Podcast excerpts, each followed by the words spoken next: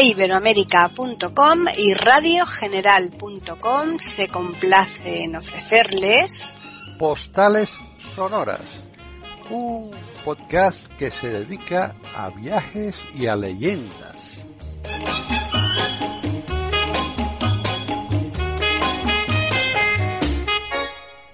Bienvenidos otro día más a Postales Sonoras, Cultura y Leyendas en iberoamérica.com. Soy Paqui Sánchez Galvarro y hoy está conmigo para llevar a cabo esta postal sonora Pepe Rabanal desde Badajoz con un cerro de grados, pero vamos, parecido aquí en Madrid, ¿no? Pepe, ¿qué tal? Aquí estamos empezando a, tener ya lo que son los calores propios. Eh, de verano o primavera calentita, pero la verdad es que no, no sé, por lo menos a mí me da la impresión de que los últimos veranos que hemos tenido eh, en estos años no se parecen en nada a, los veranos de, de, mi infancia. A los tórridos aquellos, ¿verdad?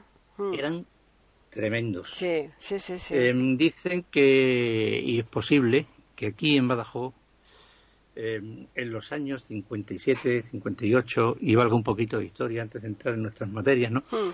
Eh, pues, eh, ¿cómo te diría yo? Era, la época en que se estaban todavía construyendo y desarrollando lo que eran los pantanos en Extremadura, sobre todo en, la parte de Badajoz, eh, y, y, desarrollando lo que eran las Vegas Altas y las Vegas Bajas. Cuando todo esto estuvo en marcha, bajaron mucho los calores o empezaron a bajar y sobre todo mm, nos convirtió a la ciudad en una ciudad de Badajoz en una ciudad pacible porque era llegar el verano y teníamos una cantidad de moscas, de mosquitos, pero de unos tamaños tremendos. Había unas mariposas rarísimas que se posaban sobre la sobre las farolas aunque se achicharraran, ¿no? Sí, sí. Y, y se quedaba en la calle oscura, o sea, era, era tremendo. Qué horrible. Que cuando pasaban los coches, aquello era un chapinar de, insectos muertos, ¿no? Sí, sí. Y todo eso, todo eso desapareció. Por eso cuando me dicen eh, calores de Badajoz, y tú que sabrás. Exactamente. Y yo, y, yo, pienso que lo que fue la regulación eh, del plan Badajoz, ¿no? Eh, lo que son las Vegas Altas mm. del Guadiana y las Vegas Bajas, y fuimos una mm, región extraordinariamente afortunada porque de, tener problemas de agua mm, grandes y de riego, eh, eso se solucionó en unos años, ¿no? Claro, exacto. Y eso está ahí. Pues sí. Y el que quiera venir a verlo, que lo vea. exacto. Y vino, la, presa de Alcántara y ya remató como la mejor presa de Europa hasta que no sé qué presa eh, la, ha rebasado, ¿no? Que es una construcción increíble, ¿no? Ya. Y por eso estos veranos, pues aquí, eh, el otro día estaba hablando con, con Martín Alemán, que ya se están empezando a abrigar. El frío, claro, claro. Ellos allí en Argentina. Mm. calorcito, digo, y, sí que tenemos que meter el vinito, como tú dices, en la, en la nevera, en el, en porque aquí ya no hay quien aguante. Ya te digo. Por lo menos, en fin, en ese aspecto. Mm. Y bueno, pues con la subida de la luz, pues veremos los aires acondicionados, ¿no? Exactamente, ya veremos a ver qué pasa, porque los bolsillos se van a resentir enormemente, ¿eh? Es una, en fin. Pues apagarla un poco más la, la tele o, o simplemente distraerse con un libro de historia o exactamente leer mucho leer que mucho. se está perdiendo la costumbre. Hmm. unos ya la tienen totalmente perdida no desde luego. Ya vienen del instituto con eso puesto hmm. pero en fin. Pues nada vamos a ver qué historias qué leyendas hoy nos cuentas. Por pues cuál vamos a empezar hoy realmente no son no son leyendas. Son historias pero que yo le digo que son historias que se han quedado eh, pues un poquito al margen de la misma, ¿no? Ajá. Por eso yo le digo las arrugas del tiempo, ¿no? Sí. Porque eh, la historia y el hombre ha tenido siempre una fijación, por así decirlo, los pueblos, una fijación tremenda por retorcerla. Ya. A su capricho. Yo creo que el único que lo entendió fue Hammurabi eh, cuando hizo redactar aquellos anales famosos que, se llamaban los anales, anales y, la historia de, Hammurabi y, y, sus códigos, ¿no? Sí, los códigos, que son los famosos. fecha tal, en escritura uniforme, por supuesto, ¿no? Claro. de la que algún día a ver si puedo seguir los estudios, ¿no? pues decía, fecha tal, ¿no? Batalla tal, no sé qué, pum, pum, relacionado. Pero eso se perdió y entonces la historia se retuerce mucho mm, a placer, eh, no solo del historiador, que a veces mm, suele ser un sicario, perdón la, expresión, ¿no? Al lado de lo que de lo que le mandan, sino que hay otras cosas mm, que os juzgan, que no interesan y se blanquean, ¿no? Claro. Por ejemplo, como como primer dato nos vamos a fijar en este primer punto en, lo que fueron eh, los Estados Unidos en su en sus comienzos. Todo el mundo piensa que la lista de presidentes de, de los Estados Unidos empieza con Washington, ¿no? Sí. Eh, George Washington. Exacto. Bien. Y ahí, a partir de ahí, la declaración de la independencia, y otro, hasta llegar hasta, hasta nuestros días. Por supuesto, es una nación eh, poderosa. Pero mm, esto realmente eh, no es así. Porque eh, los que cuando se estudia la historia, mm, la, no, sí, la oficial, la, la, que corre, pues entonces pensamos que en la independencia de los pueblos americanos, en el ansia de la libertad, porque eran pueblos con recursos y tenían que ser. Porque, claro, aquello fue un, un patio de, de, de batallas entre ingleses y franceses, ¿no? Por decir algo, ¿no? Claro y, las exploraciones con ese estilo romántico de y la verdad que eso sí no es. Ya. Antes que los presidentes de los Estados Unidos, eh, lo primero que se forma es el Congreso Continental. Entonces, el Congreso Continental, hasta el primer presidente de los Estados Unidos, es decir, hasta George Washington, eh, pues tiene una vida mm, de cerca de 52 presidentes. Figúrate. Entonces hay 52 presidentes antes que, George Washington y, a George Washington se le considera el primer presidente de los Estados Unidos porque es el primer presidente con la Constitución en la mano. Claro. Constitucional. ¿Qué era entonces el Congreso Continental? Pues el Congreso Continental pues fue eh, en el 90% mm, de los casos eh, los grandes terratenientes que casi todos procedían de, de Europa, ¿no? Eh, de Francia, de, de, Inglaterra, incluso de Alemania, ¿no? Pues se agrupan, es decir, el dinero se agrupa, porque dicen esta es una, esta es una nación que consideramos mm, que es nuestra y aquí no va a venir nadie y hay que echar a los ingleses y a los franceses. Entonces el Congreso Continental tiene un presidente que se dedica, eso sí, a labores administrativas y donde se cuece realmente lo que es eh, la guerra de la independencia americana, incluso valiéndose eh, de figuras que venían de Europa, como fue el general Lafayette, o como fue también Garibaldi, que también fue para allá, ¿no? Claro, exacto. Y claro, entonces el dinero se agrupa. Es que se hicieron expediciones, se hicieron colonizaciones. No, lo que se buscaban eran nuevos recursos para seguir explotando la tierra los que siempre la tienen. Y por supuesto fue un, un régimen donde eh, se afianza y se refuerza la esclavitud eh, como uno de los factores eh, que potencian, por así decirlo, la fuerza económica de los terratenientes, ¿no? Entonces, claro, estas son mm, las verdaderas razones. Eh, todo ese idealismo de la libertad, la bandera y todo eso, pues bueno, vamos a dejarlo en su lugar. Pero estas cosas mm, parece ser que os estudian menos o pasan a, segunda, a segundo plano.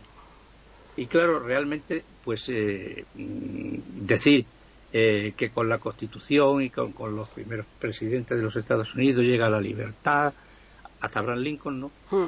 La verdad que no es así como vamos a ver a, a continuación, porque tenemos aquí eh, la historia del cargo de mm, del, del, Congreso Continental, pues bueno, pues va mm, desde Peyton Randolph, que es el primero, pues hasta, hasta el último, que es el que ya le cede el testigo a George Washington cuando es elegido eh, mm, presidente o primer presidente constitucional de los Estados Unidos. Es más, cuando la famosa batalla de Saratoga y llega a Washington, el eh, lo que después fue Washington, ¿no? Sí, exacto. Eh, el general George Washington, por así decirlo, llega, pues el que le recibe es el presidente del Congreso Continental, que en ese momento era John Hampson, que era un descendiente de holandeses, ¿no? Ya. Y entonces, pues claro, mm, ahí empieza a establecerse esta cuestión.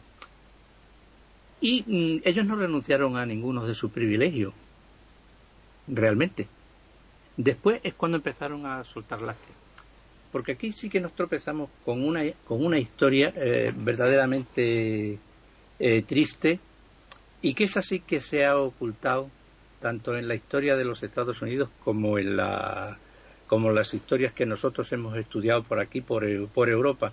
Es más, creo que hasta el año 2008, lo que voy a contarles a continuación, eh, pues no, no ha sido del dominio público.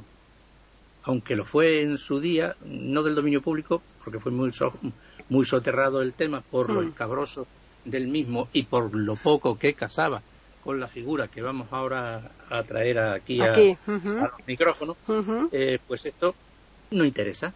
Y como no interesa que se sepa, pues no se dice. Si se comenta poco, se sabe menos. Hmm. Que queda reducido a la gente que estudia un poquito, que escarba lo que sea, no importa. Ya. Sabe menos. Sí, sí, sí. Porque cuando tú repites una verdad perdón, como decía que una mentira hasta la saciedad. O al final se acaba convirtiendo en verdad. Dice, al final, como dijo uno, es mm. más fácil mentir otra vez mm. que, demostrarle a ese señor que, está discutiendo mm. que eso es mentira, ¿no? Exacto. Entonces, pues aquí nos vamos a, a uno de los padres de la patria, de los fundadores, eh, se llaman padres fundadores, como fue el tercer presidente de los Estados Unidos, que fue eh, Thomas Jefferson, ¿no? Sí. Jefferson es una de las mm, cabezas de 18 metros de altura que están esculpidas en el monte Rushmore, ¿no? Ajá. no, sé si, en tus viajes has estado por. Yo estuve, no recuerdo exactamente en qué lugar, no me acuerdo.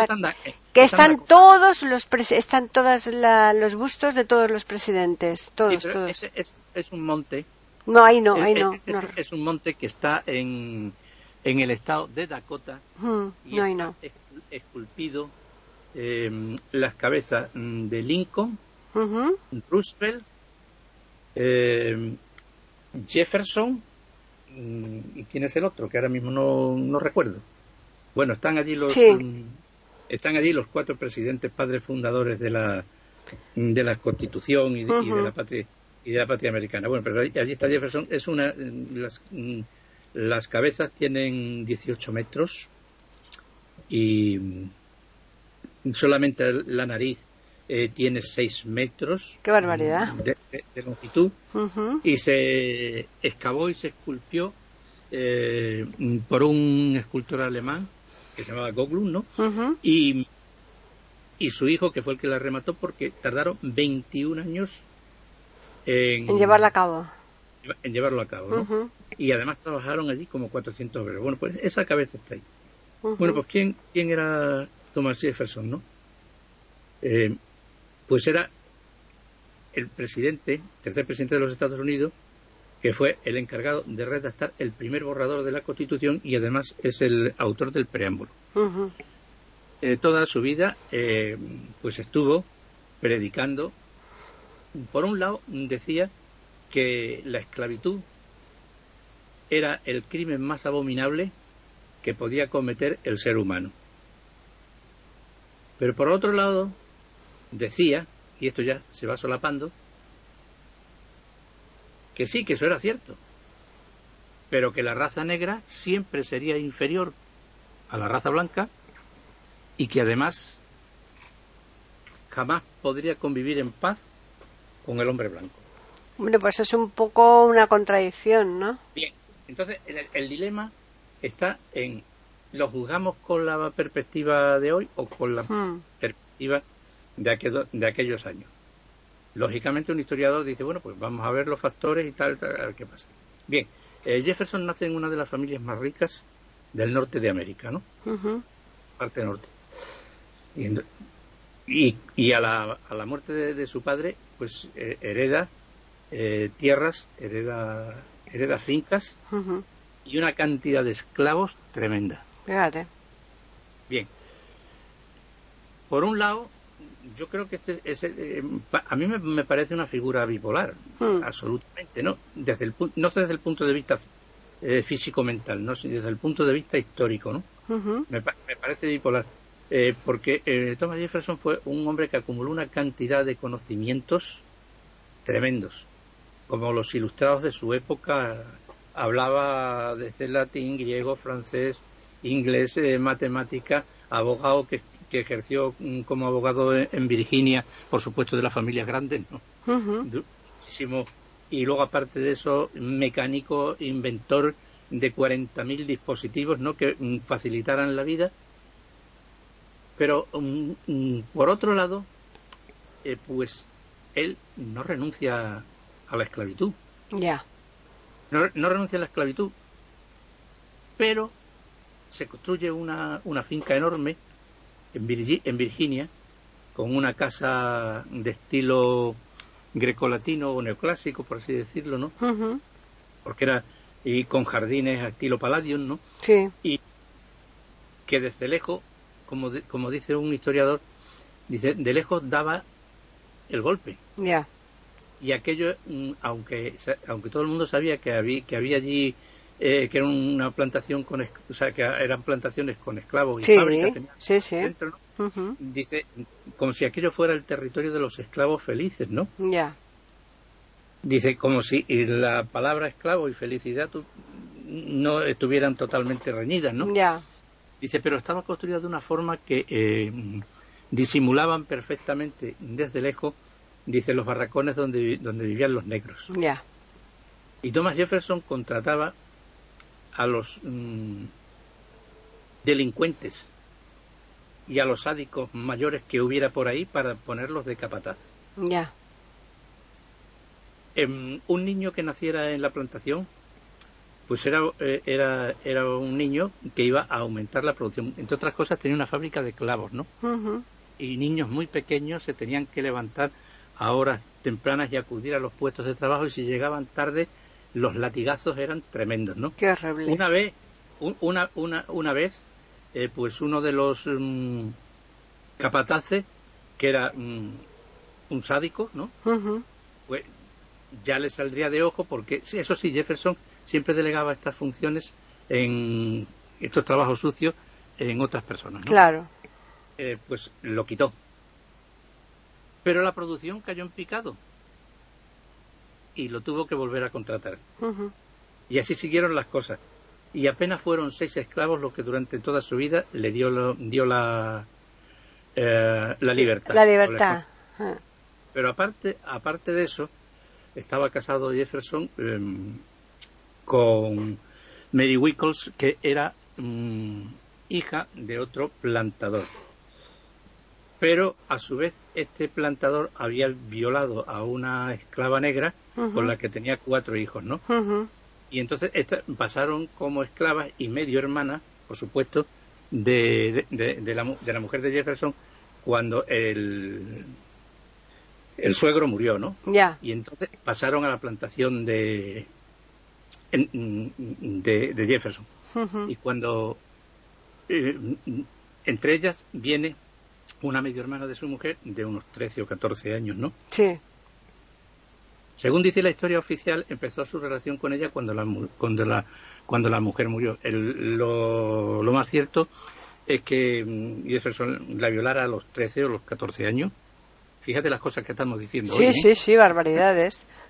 Eh, y, sobre todo, cuando él fue nombrado embajador en, en Francia, y con ella tuvo una relación hasta su muerte y seis hijos. Fíjate. Que cuando, mm, ya siendo mm, presidente y optando a la segunda reelección, un periodista, Calendar, ¿no? pues eh, le denuncia por esta situación, ¿no? Y de que todas sus ideas, pues se suceden en Estados Unidos la, la controversia Jefferson Hemmings. Hemmings era el nombre de la, de la chica. esclava, de, la, de, la, chica, con la que tenía seis hijos, ¿eh?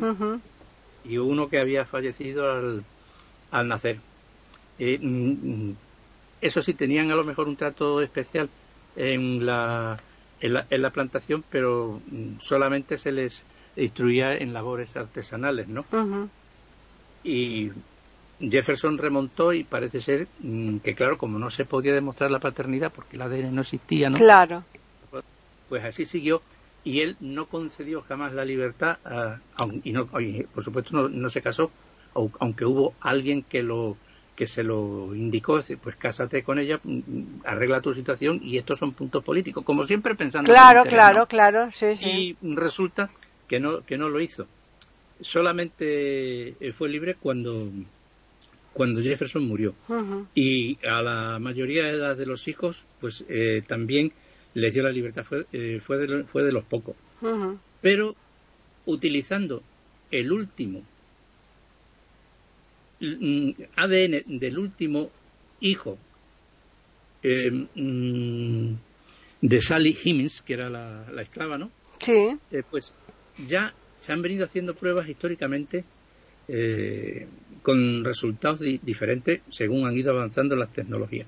Y ha sido en el 2008 cuando ya se ha establecido la conexión exacta e histórica de que la paternidad de Jefferson y del jaleo que tuvo con la esclava era cierta. Claro. Entonces, claro, muchos se preguntan, dice, ¿y una persona que obra así, a pesar de lo de tiene que estar idolatrado hmm. como el ídolo de la libertad. Como padre incluso de la patria. Hmm. Pues esa es una historia que... Hombre, es que es tremendo. Sobre todo las contradicciones que él tenía, porque él estaba de boquilla diciendo una cosa, pero sin embargo los hechos eran totalmente diferentes. decía, un, decía un, un periodista, en un periódico que leí hace bastante tiempo, ¿no? Hmm. Decía, si tuvo un conflicto moral él mismo. Claro. Con esta cosa ese tuvo que ser horrible. Horrible, horrible, porque claro. Eso no, se sabe. Y es más, dice, y, ahondando más, eh, George Washington, que ese ya es el número uno, ¿no? Hmm. Eh, pues tenía muchísimos esclavos. Claro. Y cuando se le escapaban de la plantación los perseguía a muerte. Hombre, claro, sí, sí, sí. Ah. Entonces, eh, todo esto que no se quisieron dar ellos cuenta, cuando llega la época de, Lincoln, pues se abandera de esta, de esta cuestión y dice libertad para los esclavos hmm. y se los llevó de calle. Hombre, claro. Nos queda la duda si lo hizo mm, por un interés moral o por un interés político o por las dos cosas. Hmm. Porque claro, eh, el quitarle al sur, ¿no? Hmm. Eh, lo que era y decir ya no tenéis esclavos, ¿no? Es más, una de las razones por las cuales eh, los esclavistas, entre ellos eh, Washington y Jefferson, no prescindían de sus esclavos es porque sus grandes haciendas no podían funcionar sin ellos. Hombre, claro, y era mano de obra mano de obra gratis, como aquel que dice. Se hundían y, y, hmm. rematando este drama épico hmm. eh, tremendo, pues a pesar de que fue una de las mayores fortunas de, de Estados Unidos, pues murió en la pobreza. Claro. Jefferson murió en, la, en, la, pobreza. Mm. Tuvo que vender unas tierras para pagar unas deudas y con todos los follones que tenían de la guerra de secesión, cuando recibió el dinero, el dinero por la inflación había bajado y casi no tenía valor. Casi no tenía Entonces, nada. el lío que tuvo, mm. lo único que, que, le salvó de la, de la bancarrota total mm. eh, fue la figura pública, por ser la figura pública que era. Y cuando muere, todos los bienes salen a subasta algunos, mm, por ejemplo, 600 acres eh, al cambio 7.000 dólares. Ya. fue una ruina total. Una ruina, una ruina, sí, sí.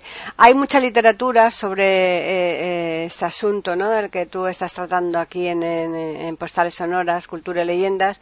Bueno, yo lo estoy tratando a mi forma. Sí, no, no, ya, ya, pero que te quiero decir que hay mucha literatura eh, y que desde luego quien le guste leer que puede perfectamente acudir a cantidad de, títulos, ¿verdad? El Steinbeck, por ejemplo, es una persona que plasma muy bien por Eh, ejemplo. eh, o sea, Por, por ejemplo, y aparte de eso, o sea, yo mm, cuando hablo y explico las cosas a mi forma, hmm, eh, por supuesto que puedo dar más datos, puedo dar más cosas, eso sabes tú que, sabes que claro, lo que pasa es que siempre nos, nos- ceñimos a tiempo. A escribir libros, pues Mm. no es lo mismo que, Claro. que estar aquí delante del micrófono y tener que, porque si no, mm, la cosa no, no resultaría. Claro, agradable. no, no, no. Pero lo- el único fin es que, que le suene lo que he dicho Claro, a, a los interesados y bueno, pues que si quieren saber más, que pues hoy en ahonden, día claro, que investiguen. Muchísimos.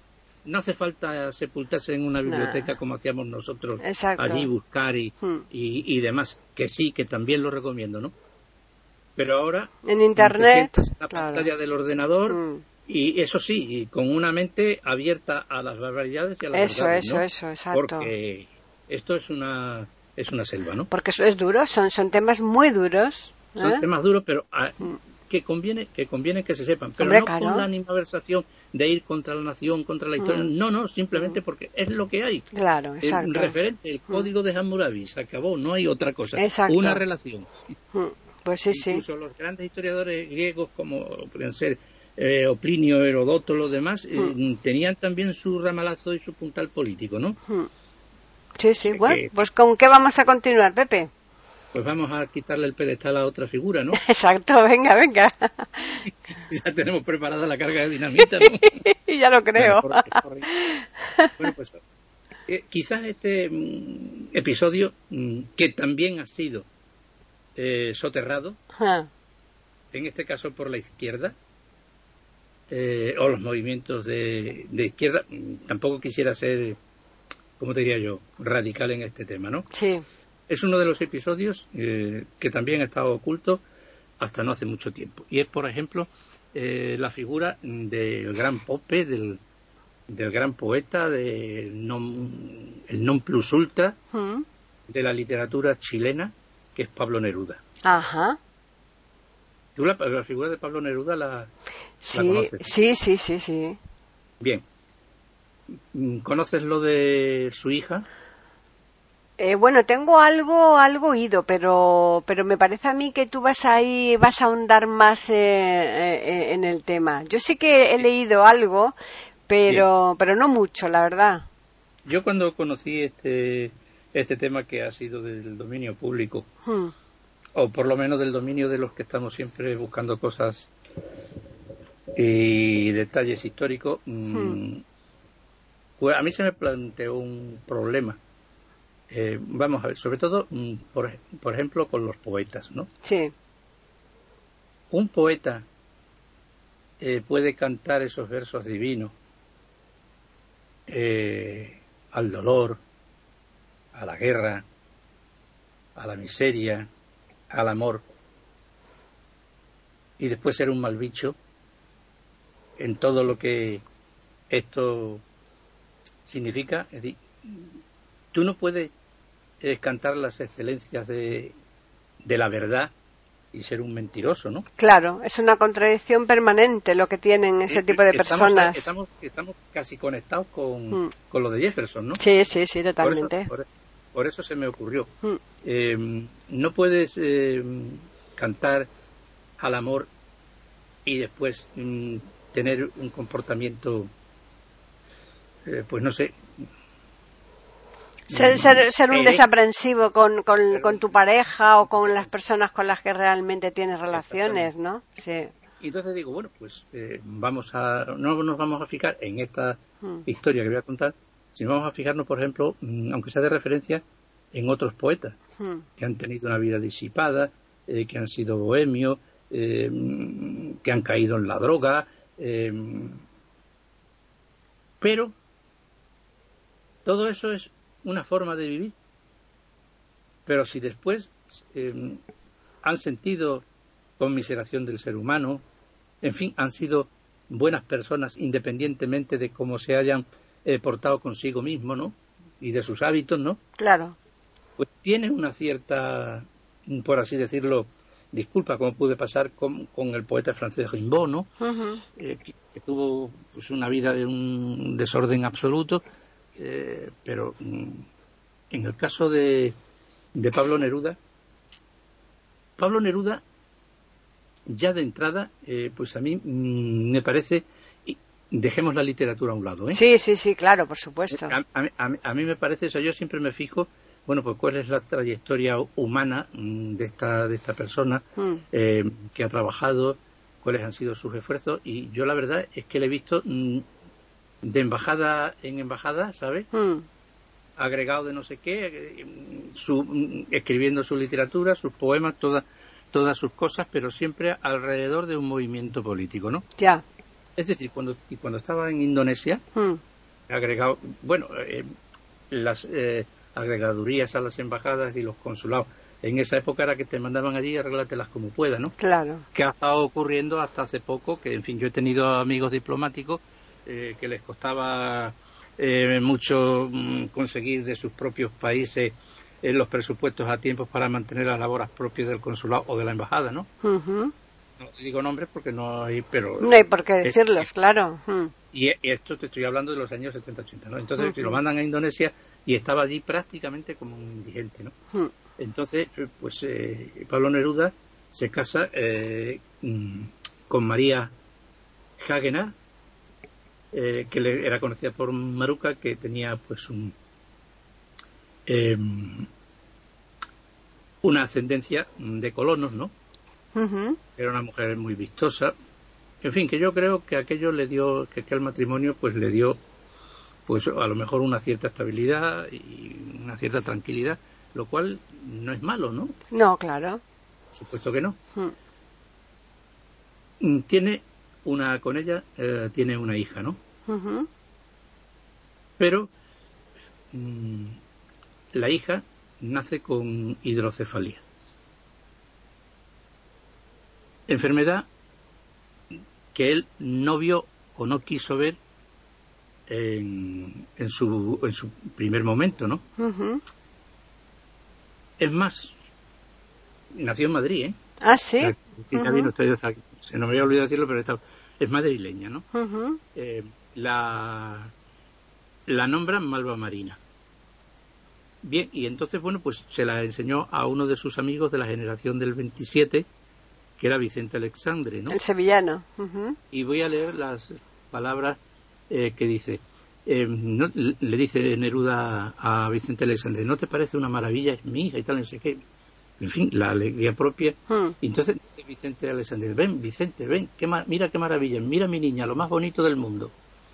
Y, Vicente Alexandre se acerca y dice, yo me acerqué del todo, leo, ¿eh? Ahora leyendo.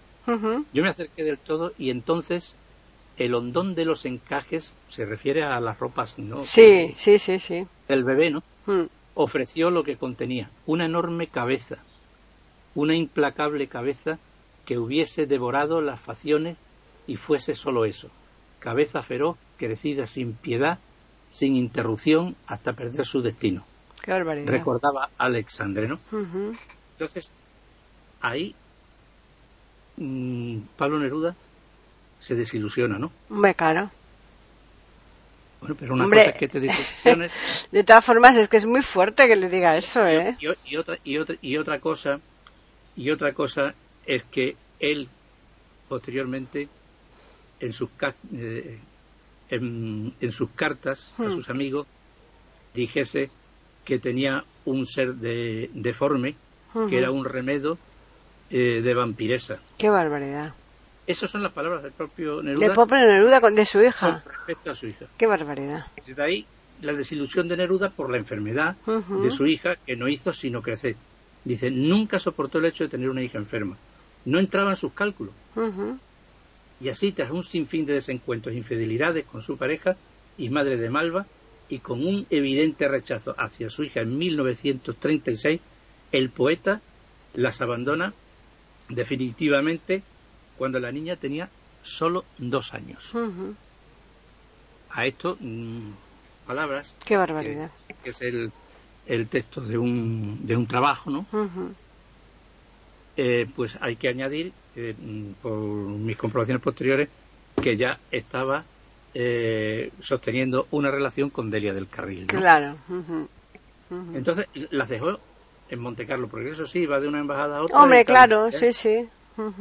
Dice, eh, a ciudad a la que habían llegado eh, a, esta, a Monte Carlo llegan, supongo, que escapando de la guerra civil española. Es decir, Mm. no era, era comunista, pero de trinchera poco, ¿sabes? Sí, sí. Se quitaba de en medio por si acaso. Dice, y la- las dejó sin dinero. Ujú. Y, y la madre, pues, pues como recurso, se fue a, a Holanda y allí un amigo que se llamaba Juslin, ¿no? Eh, pues a- acoge a la niña y la madre después de ser detenida y en campos de concentración, etcétera, eh, pues muere y la niña moriría cuando tenía ocho años de edad. Por supuesto, ni les pasó dinero Ni nada, nada. nada, nada, Ujú, nada. y además eh, mm, vivir la vida bien, ¿no? De guateque en guateque y de guateque en guateque.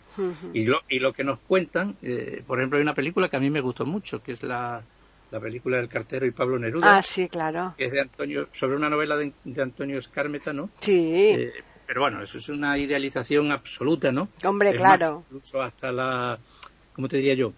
Incluso hasta la localización, eh, eh, el novelista lo, lo pone en Italia, ¿no? Hmm, Con una historia allí romántica de por medio, ¿no? hmm, Y cuando se refiere al exilio que tuvo en Chile, en la Isla Negra, ¿no? Ya.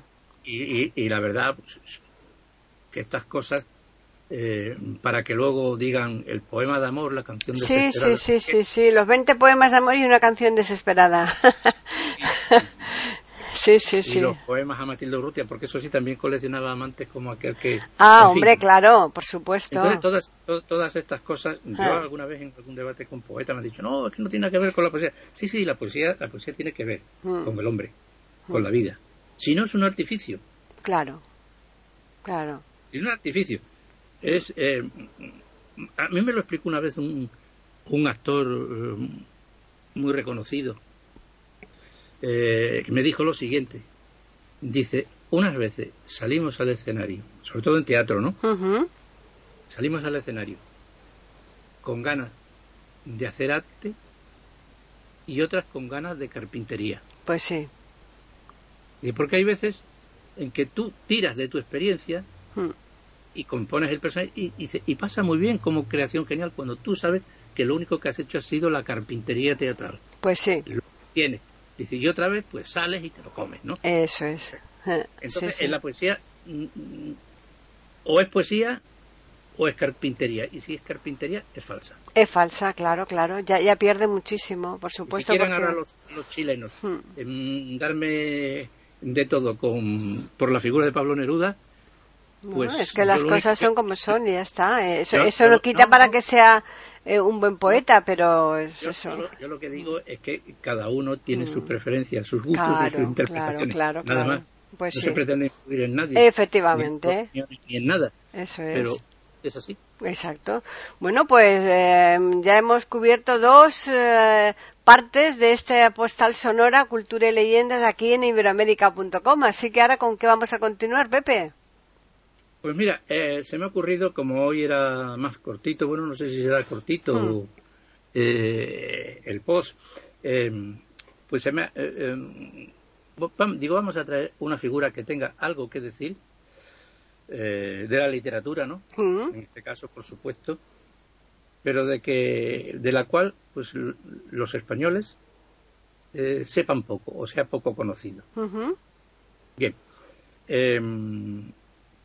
No sé, a lo mejor me equivoco, y es, es muy conocido, Bueno, ya veremos. pero es, es, la, es la figura del, del padre Juan Arolas. Yo no lo conozco, desde luego. Juan Arolas Bonet.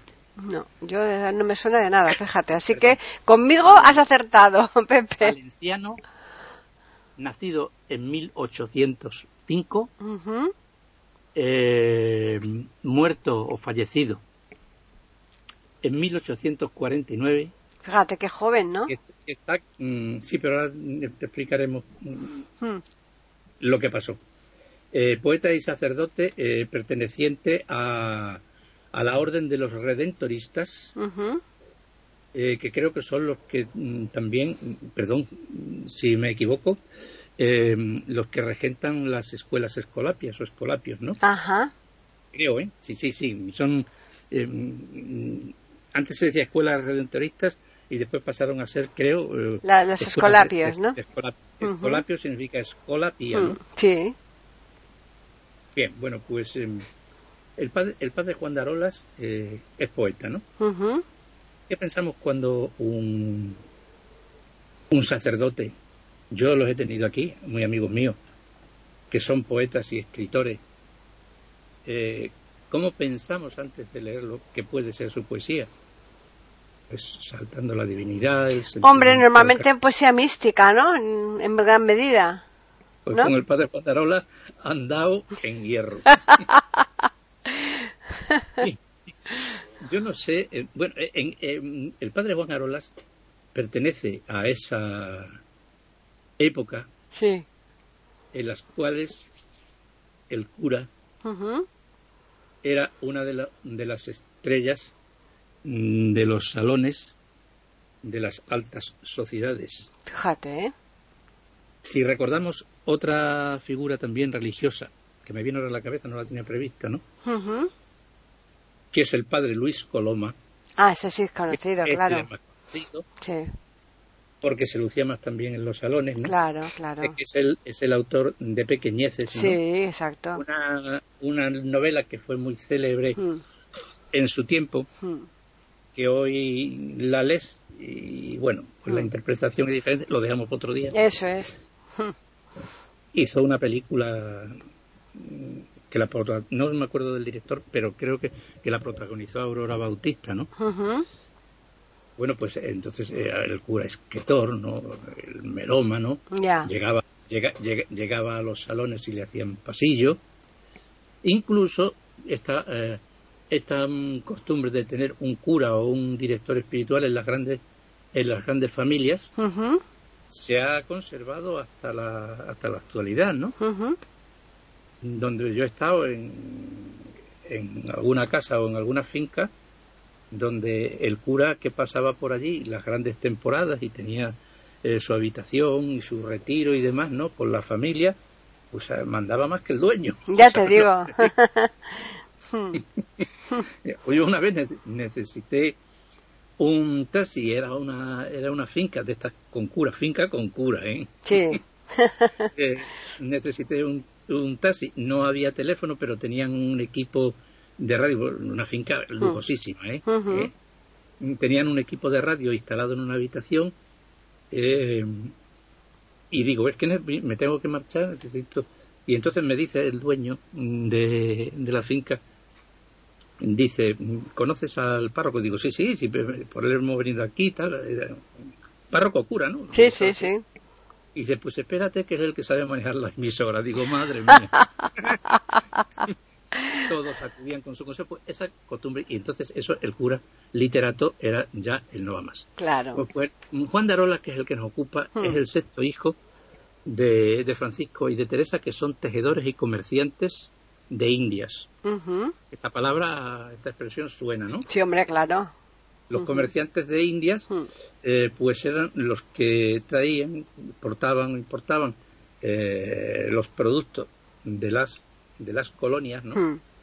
Recordemos que todavía en esta época existía la esclavitud, de las cuales eh, muchas familias catalanes provenía su riqueza, ¿no? Ya. ¿No? O sea, esto es así, no, no hay otra... No, no, no hay vuelta, es que es eso, claro. Muchos textiles y, hmm. en fin, bueno. Mm, para otro día. Resulta que son los que traían las, pues eso, las, especies y que acababan después en las llamadas tiendas de ultramarinos, ¿no? Exacto. Las tiendas de ultramarinos, lo que llamamos, bueno, todavía hay quien dice ultramarino, ¿no? Sí. sí. Porque se traían lo que eran productos de ultramar, ¿no? Exacto.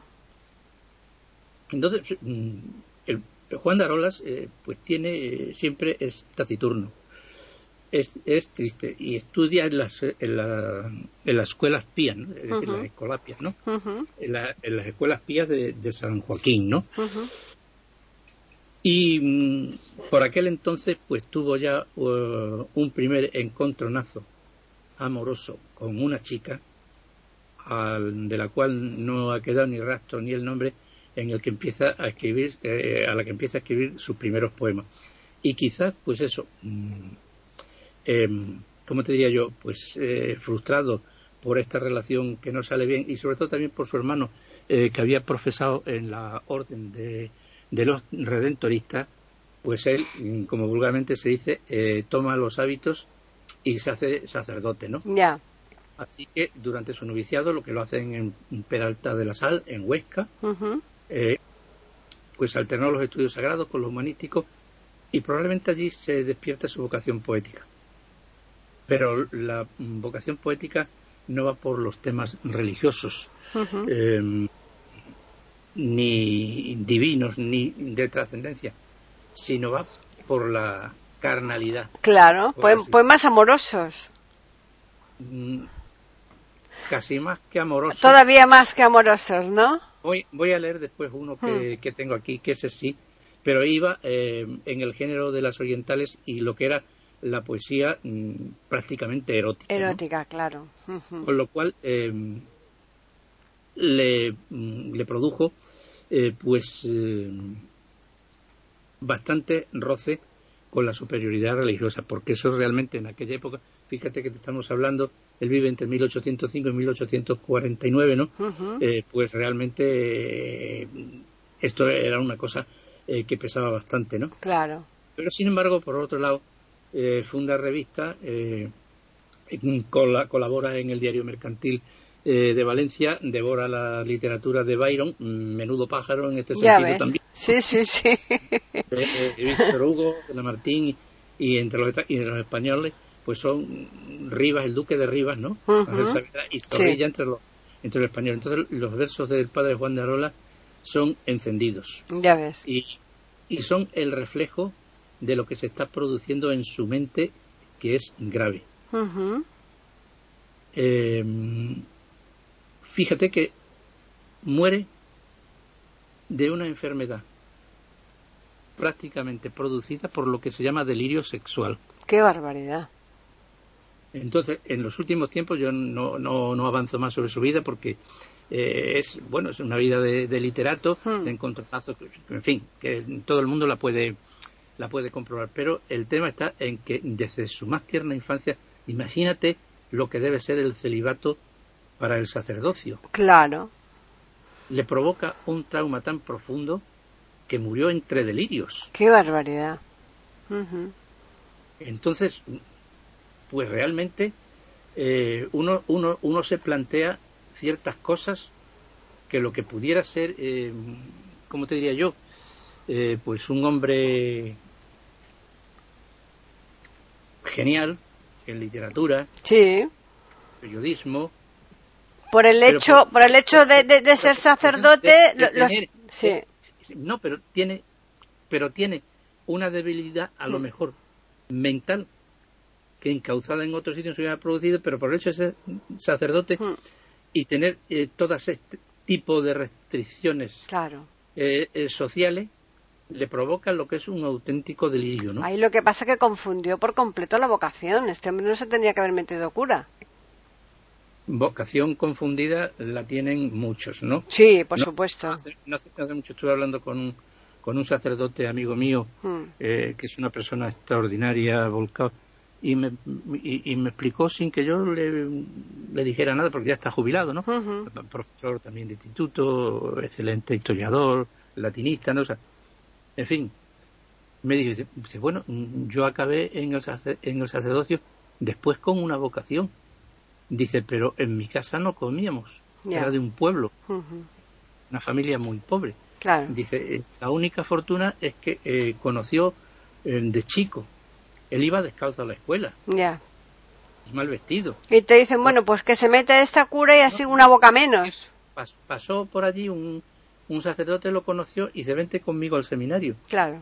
Lo llevó al seminario, lo tuvo bajo su tutela, pero, no, pero a mí no me dijeron que...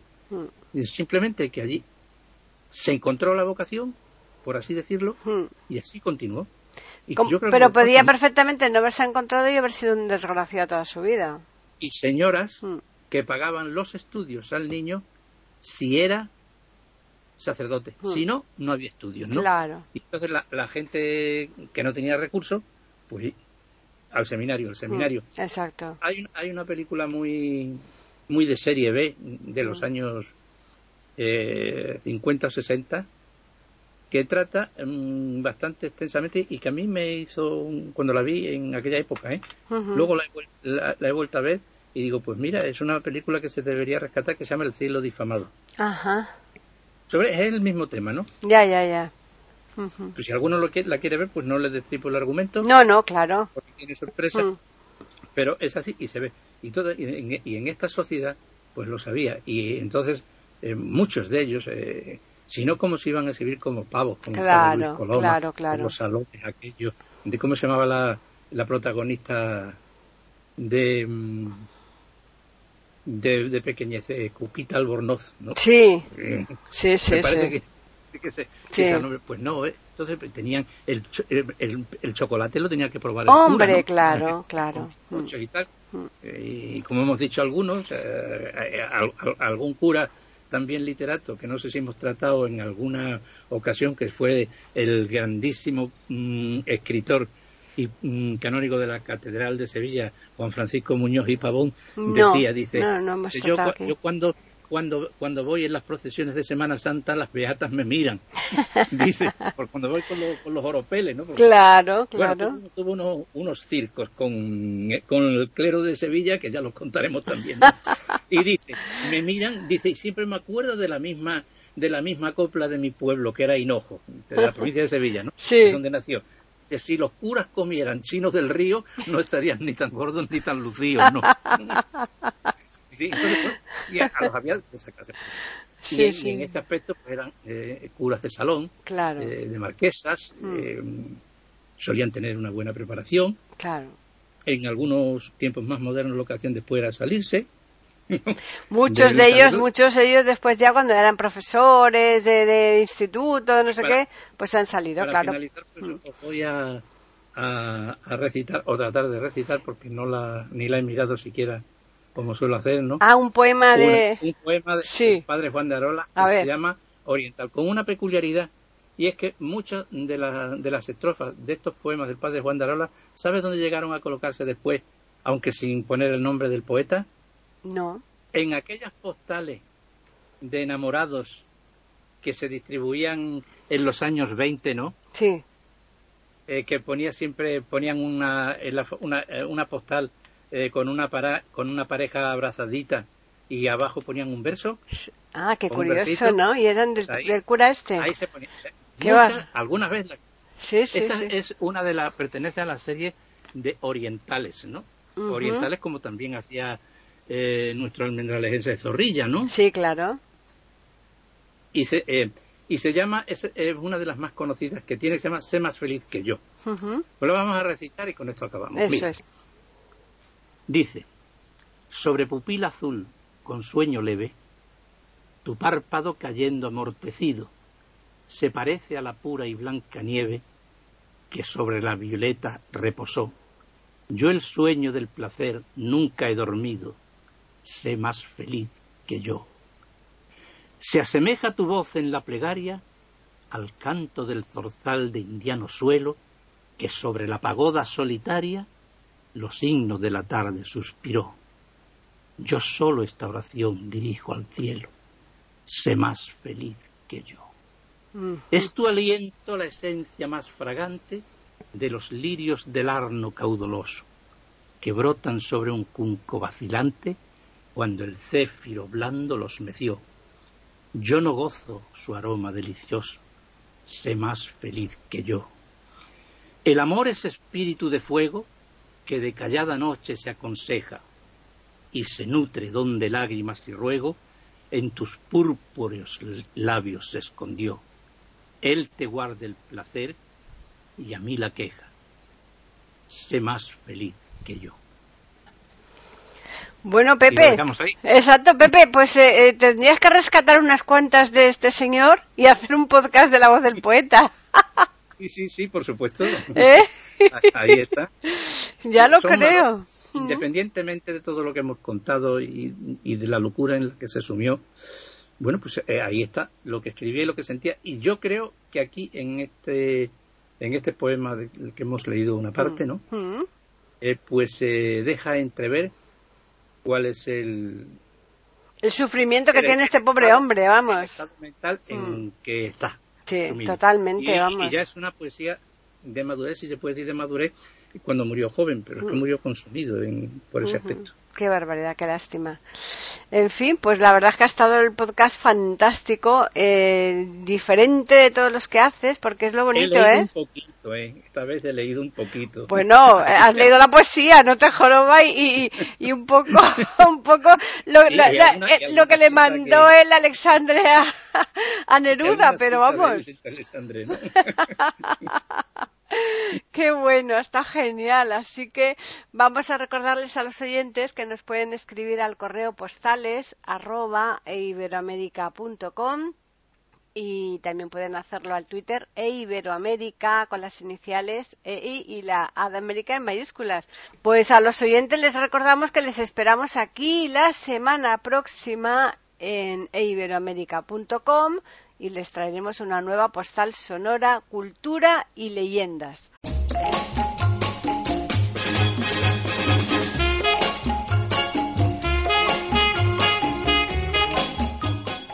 Acaban de escuchar un nuevo episodio de Postales Sonoras, ese podcast que cada semana emitimos con mucho gusto en iberoamerica.com y radiogeneral.com.